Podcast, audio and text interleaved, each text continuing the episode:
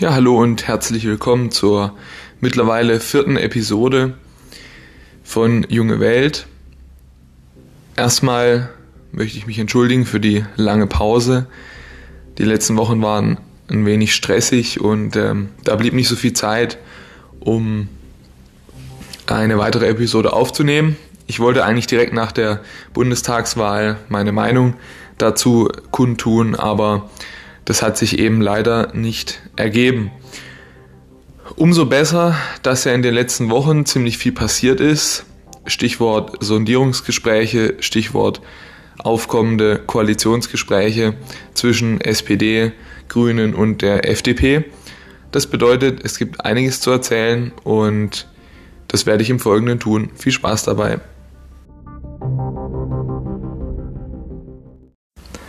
Ja, am 26. September war ja die Bundestagswahl und ich muss sagen, ich fand die Wahl sehr spannend. Es war wirklich bis zuletzt nicht klar, wie die ganze Geschichte ausgehen wird. Hm, die CDU hätte das Rennen machen können, die SPD hat es im Endeffekt gemacht. Dann war auch nicht klar, wie es in den Plätzen dahinter so abläuft wer wird drittstärkste Kraft, wer wird viertstärkste Kraft und so weiter. Kommt die Linke überhaupt in den Bundestag?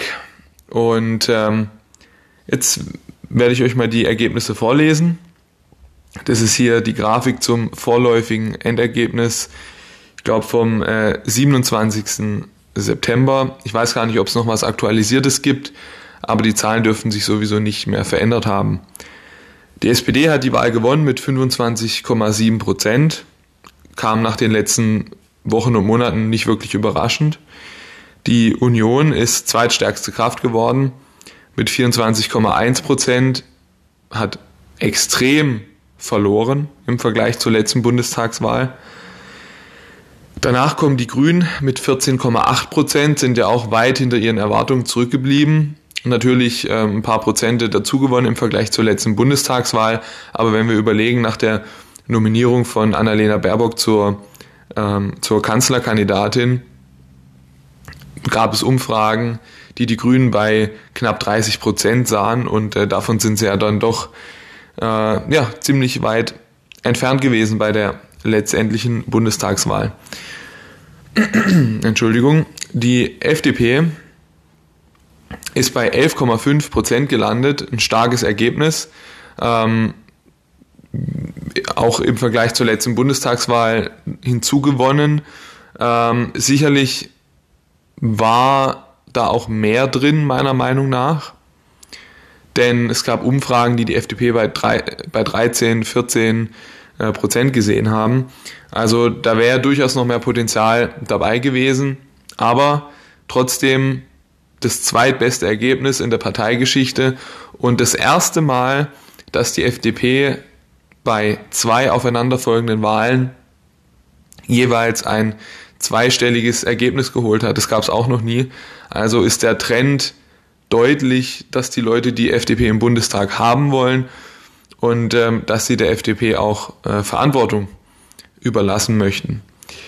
Äh, ja, die AfD bei 10,3 Prozent. Äh, zu der Partei muss ich eigentlich gar nicht so viel sagen. Es ist, äh, es sind meiner Meinung nach 10,3 Prozent zu viel. Vor allem nachdem Jörg Meuthen, der Chef der Partei, angekündigt hat, jetzt nicht mehr zur Wahl zu stehen für äh, eine Weiterführung seines Amtes in der Partei. Und Jörg Meuthen steht ja eigentlich für die gemäßigte AfD, für die konservative, aber noch bürgerliche äh, Partei. Ja, und damit ist es dann jetzt wohl auch ähm, vorüber. Ich meine, das ist wohl Geschichte. So wie es aussieht, hat der rechtsextreme äh, Flügel und der rechtsextreme Teil der Partei äh, den Laden übernommen. Und ähm, damit ist dann auch die Berechtigung ja nicht mehr vorhanden, äh, im Bundestag vertreten zu sein, meiner Meinung nach. Leider eben, wie gesagt, noch 10,3 Prozent geholt, ähm, aber trotzdem schwächer als bei der letzten Bundestagswahl. Das ist schon mal ein guter Trend. Die Linke landet im Endeffekt bei 4,9 Prozent. Äh, auch 4,9 Prozent zu viel, denn beide, äh, beide extremen Parteien, die AfD und die Linke, die brauchen wir meiner Meinung nach nicht im Bundestag. Die Linke ist auch gefährlich. Linksextremismus ist auch ein Riesenproblem in Deutschland, genauso wie Rechtsextremismus. Ähm, und die Linken werden immer militanter, meiner Meinung nach, in unserem Land, werden immer extremer, besetzen Häuser. Ich meine, Hausbesetzung gab es schon immer, aber das wird, wird immer häufiger. Polizisten werden angegriffen. Und ähm, die Linke ist halt eben der parlamentarische Arm des Linksextremismus und die möchte ich dann nicht im Bundestag haben. Jetzt fragen sich vielleicht manche, naja, wir haben doch sowas wie die 5%-Hürde. Wie kann denn der Verein im Bundestag landen? Naja, das äh, liegt einfach daran, dass die Partei drei Direktmandate geholt hat. Das bedeutet, drei ihrer Kandidaten in den Wahlkreisen haben ihre Wahlkreise gewonnen in Deutschland. Und äh, wenn man drei Direktmandate hat, dann gilt die 5%-Hürde äh, nicht mehr. Ja, deswegen sind die im Bundestag aber mit einem extrem, extrem schwachen Ergebnis, ein Ergebnis, was normalerweise eben nicht für den Einzug in den Bundestag gereicht hätte, das Gute ist, das macht deutlich, die Menschen wollen keine linksextreme Politik. Die wollen keine SED-Nachfolger im Bundestag haben und ähm, ja, es ist ein gutes Zeichen und ich hoffe dann bei der nächsten Bundestagswahl sind sie dann auch endlich draußen. Wenn dann die AfD noch folgt, wäre es natürlich zu wünschen. Ja, äh, bevor ich noch was Wichtiges vergesse, möchte ich noch mal kurz äh, was zu dem SSW sagen, dem Südschleswigschen Wählerverband. Ihr habt vielleicht mitbekommen, dass es auch diese Kleinstpartei, diese Minderheitenpartei in den Bundestag geschafft hat. Und man fragt sich natürlich, hm, 5%-Hürde, wie sieht's denn da aus? Naja, das ist einfach so, Minderheiten haben in Deutschland ein besonderes äh, Schutzrecht und äh, dazu zählt auch, dass die 5%-Hürde für Parteien, die eine Minderheit repräsentieren, nicht gilt. Und beim SSW ist es der Fall. Ähm, deswegen gibt es einen SSW-Abgeordneten im Bundestag. Ich finde es auch gut. Äh, ich finde das richtig, dass Minderheiten repräsentiert sind im Bundestag. Man muss sich das mal so vorstellen. Es kann Minderheiten geben, die einfach so wenige Personen beinhalten, dass selbst wenn diese Personen alle zur Wahl gehen würden und ihre Partei wählen würden, diese Partei niemals die 5%-Hürde übersteigen könnte. Und deswegen ist es eine gute Sache, dass die 5%-Hürde dort nicht gilt. Und ich bin mal gespannt, was der Abgeordnete so im Bundestag äh, zu sagen hat. Ich bin interessiert daran, werde mir die Reden auch anhören und äh, schauen wir mal, wie, wie das Ganze wird. Ja, jetzt möchte ich die Ergebnisse ein bisschen einordnen, ähm, beziehungsweise mal was zu den Parteien im Einzelnen sagen, zumindest zu den, zu den wichtigsten Parteien. Wir fangen mal mit der Union an und Armin Laschet. Das ist eine tragische Geschichte meiner Meinung nach. Also wie der in diesem Wahlkampf niedergemacht wurde, auch oft unter der Gürtellinie und meiner Meinung nach auch planmäßig und mit Intention, äh, ist schade, denn ich halte Armin Laschet für einen sehr, sehr fähigen Politiker, der in Nordrhein-Westfalen einen wunderbaren Job als Ministerpräsident gemacht hat. Die Menschen in NRW sind sehr zufrieden mit ihm oder waren es zumindest der zusammen in NRW mit der FDP Überragendes geleistet hat. Also dort hat die Zusammenarbeit von, von Union und FDP wunderbar funktioniert. Nur, das ist im Wahlkampf total untergegangen. Meiner Meinung nach hätte er damit äh, viel mehr werben müssen und aufzeigen müssen, was für einen guten Job er in Nordrhein-Westfalen die letzten Jahre gemacht hat. Das ist nicht passiert. Stattdessen hat man sich auf diesen Lacher fokussiert, äh, den er bei seinem Besuch der Flutopfer äh, ja, sich geleistet hat. Und ähm, dazu kann ich nur sagen, natürlich ist es ein Fehler in solch einer Situation bei einem Besuch betroffener Bürger zu lachen. Keine Frage, das macht man nicht, ist auch unanständig.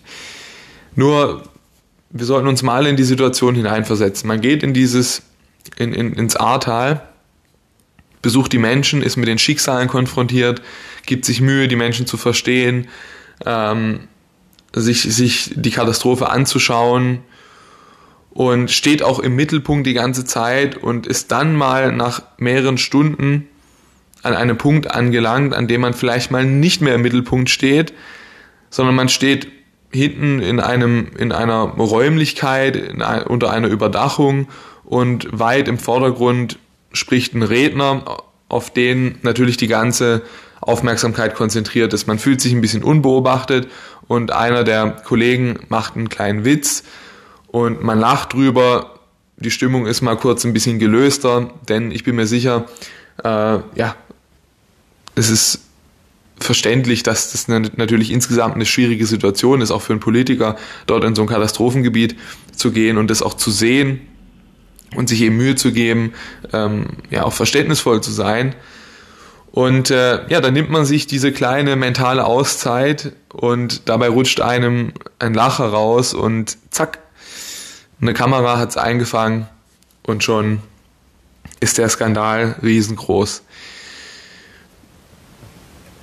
Ich finde es richtig, dass auf solche Kleinigkeiten geachtet wird, aber das wurde wirklich über Monate ausgeschlachtet, auch gerade von linken Kreisen wurde es über Social Media natürlich logischerweise für, für Memes verwendet, für, für alle möglichen Hetzkampagnen verwendet. Ähm, und meiner Meinung nach war das Ganze ein bisschen übertrieben. Jetzt kann man natürlich auch Annalena Baerbock erwähnen, bei der ja auch ähm, oder gegen die ja auch eine, eine ziemliche Kampagne gestartet wurde infolge des Bekanntwerdens ihrer Kopien, die sie in ihrem Buch verwendet hat.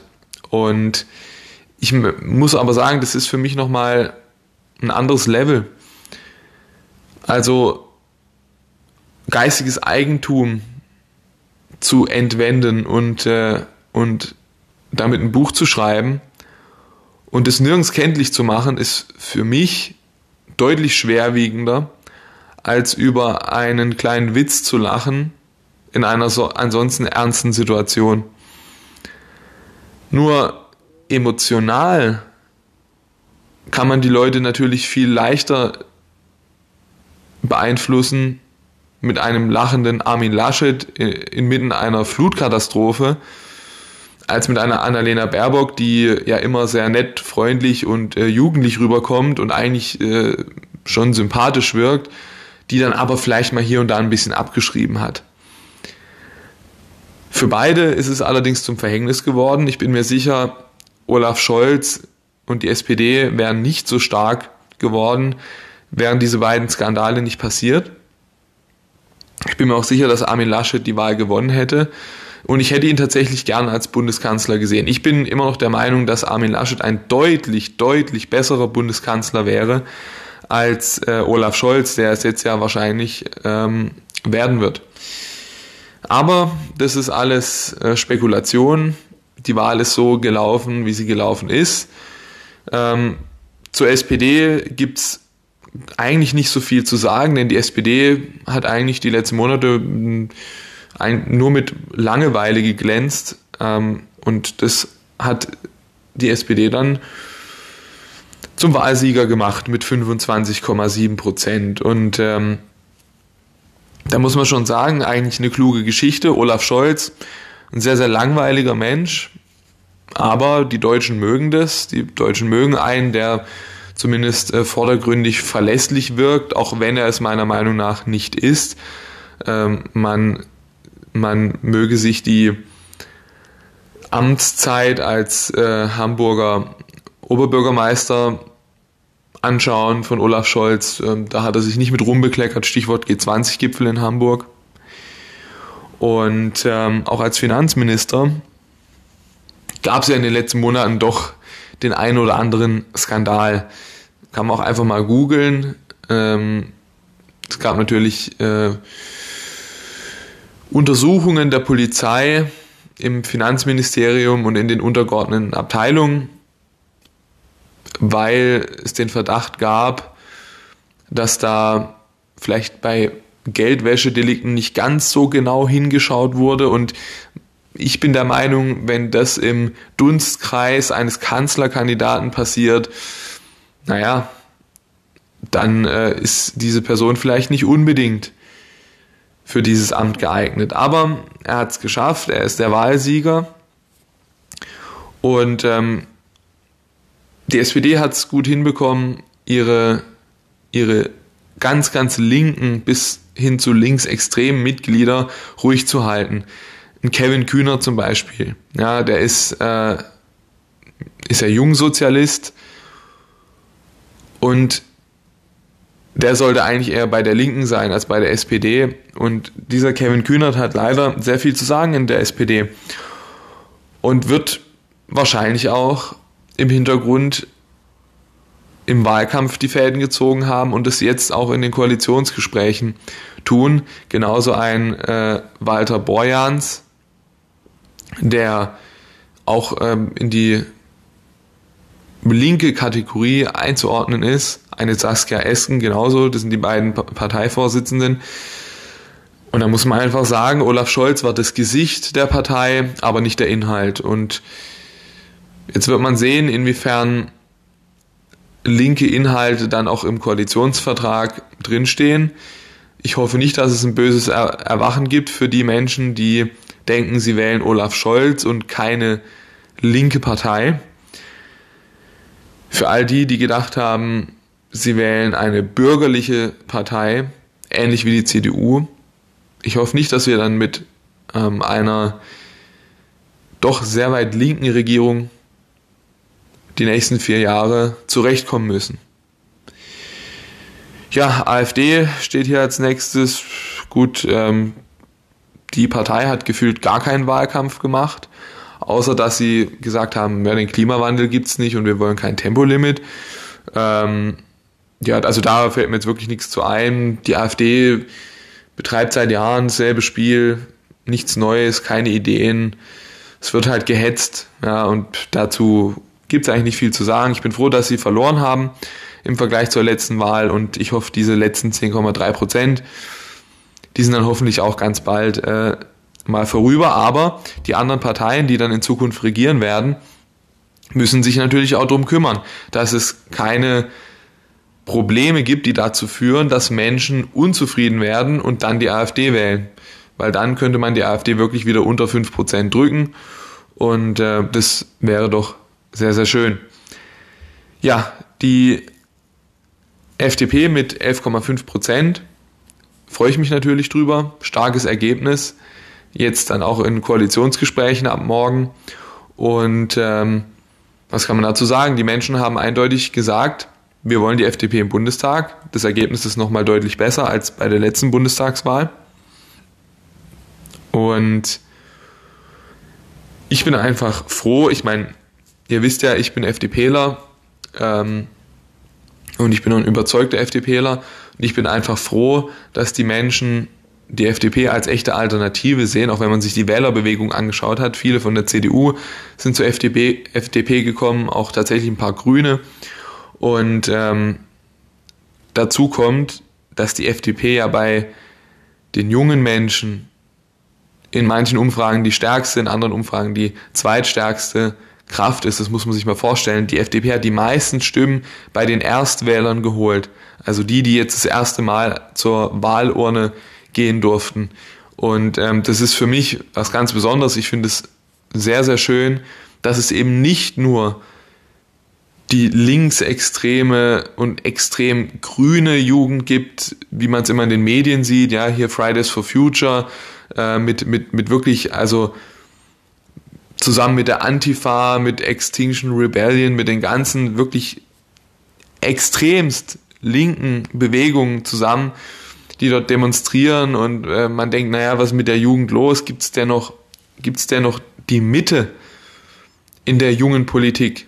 Ist es überhaupt noch gewollt oder wollen die Menschen etwas Linksextremes später mal äh, im Bundestag sitzen haben? Und die Antwort war jetzt ganz deutlich, nein, es gibt noch genug junge Menschen, die vernünftig denken, ähm, die sich für eine Partei der Mitte entscheiden, für eine demokratische Partei, die versucht, Interessen auszugleichen. Und ähm, das macht Hoffnung, dass es in Zukunft ähm, so bleibt und dass in Zukunft auch äh, die FDP gute Umfragewerte und gute Wahlergebnisse aufweisen kann. Und äh, da werden wir mal sehen, wie das Ganze weitergeht. Ähm, man hat sich als FDP vielleicht sogar ein bisschen mehr erhofft als diese 11,5 Prozent, weil in manchen Umfragen waren wir bei 13, 14 Prozent. Aber 11,5 Prozent, super starkes Ergebnis. Äh, sehr zufrieden und zeigt, dass die Leute auch die bürgerliche Mitte haben wollen. Nicht nur SPD, Grüne auf der einen Seite und äh, AfD auf der anderen Seite, sondern man möchte ähm, eine Partei, die in der Mitte des politischen Spektrums steht. Linke habe ich schon was dazu gesagt. Sie sollen aus dem Bundestag raus, 4,9 Prozent, lächerliches Ergebnis, zeigt, dass kein Mensch die Partei, diese Partei möchte und ähm, sind durch ihre drei Direktmandate im Bundestag gelandet, Glück gehabt, aber ich hoffe, bei der nächsten Bundestagswahl sind sie weg. Die Grünen 14,8 Prozent, ähm, eben deutlich hinter ihren Erwartungen geblieben. Annalena, Annalena Baerbock ähm, hat das zum Großteil verschuldet. Ich glaube aber auch, dass zur Wahl hin viele Menschen sich nochmal intensiver mit grüner Politik beschäftigt haben und gesehen haben, oh, ah, vielleicht wähle ich die doch lieber nicht. Ähm, denn das Wahlprogramm, so wie die Grünen sich, äh, ja, sich vorgestellt hatten, ist natürlich äh, kaum umsetzbar und ehrlich gesagt auch wenig zukunftsorientiert und also meiner Meinung nach einer Kanzlerpartei auch unwürdig, denn mir fehlt auch im grünen Wahlprogramm der Interessensausgleich. Ja. Es ist alles bezogen auf den Klimaschutz. Klimaschutz ist wichtig, keine Frage, ist eine Menschheitsaufgabe. Das sehen die anderen Parteien außer die AfD auch so. Aber man muss trotzdem schauen, dass das nicht zu sozialen Verwerfungen führt und äh, bei den Grünen äh, sehe ich das nicht. Deswegen 14,8 Prozent ist ein ordentliches Ergebnis, aber im Vergleich zu den Umfragewerten eigentlich total schlecht. Also die, das ist gerade mal die Hälfte der besten Umfragewerte. Von daher ähm, ist es, denke ich mal, in Ordnung. Die Grünen können, können damit leben, sind die äh, drittstärkste Partei und damit dann eben wahrscheinlich oder eigentlich zu 100 Prozent in der nächsten Bundesregierung vertreten. So, Sondierungsgespräche, darum geht es jetzt gleich. Ja, ich möchte noch kurz was zu den ähm, Sondierungsgesprächen und zu möglichen Koalitionen sagen. Im Wahlkampf war auch von Seiten der FDP immer die Rede von Jamaika. Auch die Grünen hätten das gerne gemacht und die CDU natürlich auch. Also eigentlich hatten alle Parteien, äh, alle drei dieser Parteien Jamaika fest im Blick. Die CDU hat dann natürlich die Wahl äh, verloren oder ist immer noch zweitstärkste Kraft, das darf man nicht vergessen, aber eben gegenüber der SPD ähm, deutlich, deutlich zurück. Und dementsprechend hat die CDU natürlich auch keinen Anspruch, dass man mit ihr über eine Regierungsbildung spricht. Nochmal zur Information, es gibt in Deutschland keinen rechtlichen Anspruch auf eine Regierungsbeteiligung für eine Partei. Also auch eine Partei, die deutlich die Wahl gewonnen hat, kann am Ende in der Opposition landen. Also wenn sich jetzt praktisch Grüne und FDP dazu entschieden hätten, mit der CDU zu sprechen, man darf nicht vergessen, die drei Parteien hätten zusammen auch eine Mehrheit, also Jamaika wäre möglich. Dann hätte die SPD in die Röhre geguckt und hätte nichts machen können. Ja, also es gibt keinen Rechtsanspruch auf eine Regierungsbeteiligung, sondern im Endeffekt muss man sich auf eine Regierung einigen Und welche Parteien das dann am Ende sind, ist eigentlich vollkommen egal. So. Aber traditionell hat natürlich der Wahlsieger erstmal das Vorrecht, es gehört zum guten Ton, dass man dann natürlich zuerst mit der SPD spricht, ähm, weil die Partei die Wahl gewonnen hat und man dann damit signalisiert, dass man auf den Willen der Bürger ähm, hört und Wert legt. Deswegen kam es zu den Sondierungsgesprächen ähm, von FDP, Grünen und SPD. Man darf nicht vergessen, zuerst haben Grüne und FDP miteinander gesprochen, haben mal schon vorgefühlt, ähm, ob das denn überhaupt gehen würde zusammen.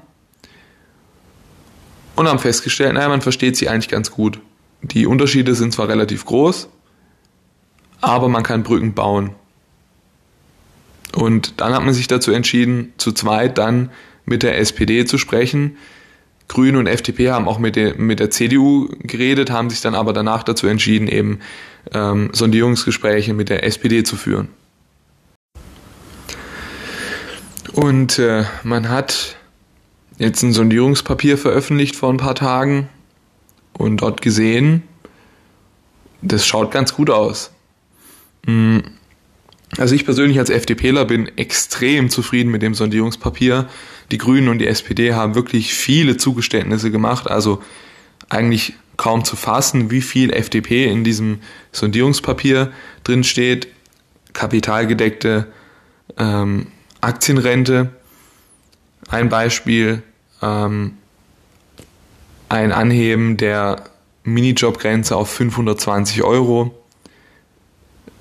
Kein Tempolimit, äh, große Investitionsvorhaben in Digitalisierung und Bildung, Beibehalten der Schuldenbremse. Und äh, nicht zu vergessen eine Beschleunigung von Verwaltung und Genehmigungsverfahren Wobei das natürlich auch ein Punkt ist, äh, den die Grünen ähm, auch, auch äh, angestoßen haben. Es kommen noch viele andere Punkte dazu. Also eine wunderbare Geschichte, sehr viel FDP in dem Sondierungspapier. Ab morgen starten die, die Koalitionsverhandlungen, da wird man dann sehen, äh, wie das Ganze konkretisiert wird. Aber die Richtung stimmt aus meiner Sicht. Es sind auch viele grüne Vorhaben drin und viele Dinge der SPD. Also ich denke, das ist ein guter Kompromiss. Ich werde jetzt nicht ausführlich über das Sondierungspapier sprechen. Das dauert viel zu lang. Schaut es euch an. Findet im Internet einfach mal googeln. Ähm, und dann könnt ihr euch das Ganze selber mal anschauen. Ich denke, dass eine Ampelkoalition aus SPD, Grünen und FDP unser Land tatsächlich wirklich voranbringen würde. Es wäre eine sehr moderne Koalition also ähm, sehr, sehr interessant. Und ich hoffe nur, dass es eben nicht zu einem Link Linksrutsch führt. Also dass die FDP wirklich als Partei der Mitte standhaft bleibt und Dinge verhindert, die dazu führen, dass unsere Politik noch weiter in die linke Richtung ähm, vorstößt. Denn unsere Politik ist schon unglaublich linkslastig. In den Medien hört sich es manchmal anders an.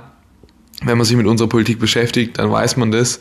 Äh, wir haben schon eine sehr sozialistische Politik und ähm, das ist nicht gut, wenn wir immer weiter in die linke Richtung gehen. Dafür gibt es äh, viele Argumente. Das ist noch eine ganz andere Diskussion, die ich jetzt nicht anstoßen möchte. Ähm, deswegen hoffe ich, dass die FDP standhaft bleibt und auch ganz klar sagt, wenn ihr Punkt X und Punkt, Punkt Y umsetzt oder zur Bedingung macht, dann sind wir raus. Dann könnt ihr eine Regierung mit uns vergessen. Hat die FDP übrigens schon gemacht beim Tempolimit. Robert Habeck hat es gestern Abend bei Markus Lanz gesagt. Er sagte, die FDP hat beim Tempolimit ganz klar gesagt, wenn ihr vom Tempolimit nicht abrückt, dann stehen wir auf und gehen. Und das hat dazu geführt, dass das Tempolimit eben nicht umgesetzt wird. Die FDP hat dann aber natürlich in anderen Punkten Zugeständnisse gemacht. Das ist ja auch ganz klar. Also nicht, dass hier der Eindruck entsteht, die FDP hier diktiert, wie es jetzt, wie es jetzt, wie es jetzt weitergeht.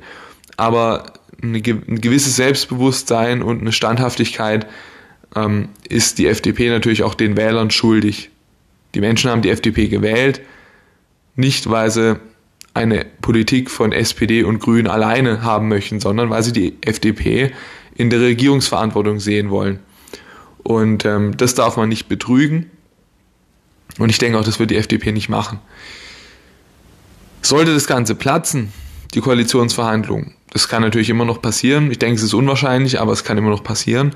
Dann wird die CDU natürlich dastehen und äh, sagen, hey, wie sieht's aus mit Jamaika? Habt ihr Bock? Ich fände Jamaika immer noch gut, nur die Menschen wollen Jamaika nicht, weil die CDU natürlich wirklich, also jetzt nach diesem katastrophalen Wahlkampf als altbackene Laschet-Partei dasteht.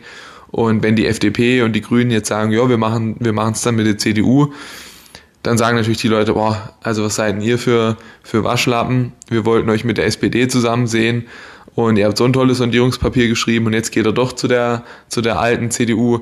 Äh, nee, euch wählen wir nicht mehr. Das heißt, für Grüne und FDP wäre das auch ganz, ganz schwierig, ähm, mit der CDU zusammen in eine Regierung zu gehen. Deswegen halte ich das auch für eher unwahrscheinlich. Aber es kann natürlich sein, dass nichts anderes übrig bleibt. Wenn, wenn das mit der SPD nicht funktioniert, dann wird man halt die CDU nehmen müssen. Wird man sehen, was passiert. Weiterhin finde ich, dass die CDU im Moment nicht regierungsfähig ist. So viele Streitereien, wie es in der Partei gibt, kann man es eigentlich nicht riskieren, dass man mit der CDU oder mit der Union in die Regierung geht und dann nach einem Monat äh, gibt es dort wieder irgendwelche Querelen und die Regierung platzt, das wäre natürlich die Vollkatastrophe. Und ähm, das muss man unbedingt vermeiden. Deswegen am besten Ampelkoalition. Im, in der aktuellen Situation am besten Ampelkoalition. Ich bin natürlich immer noch ein Fan von Jamaika, aber so wie es im Moment aussieht, kriegen wir die Ampel und das ist auch in Ordnung.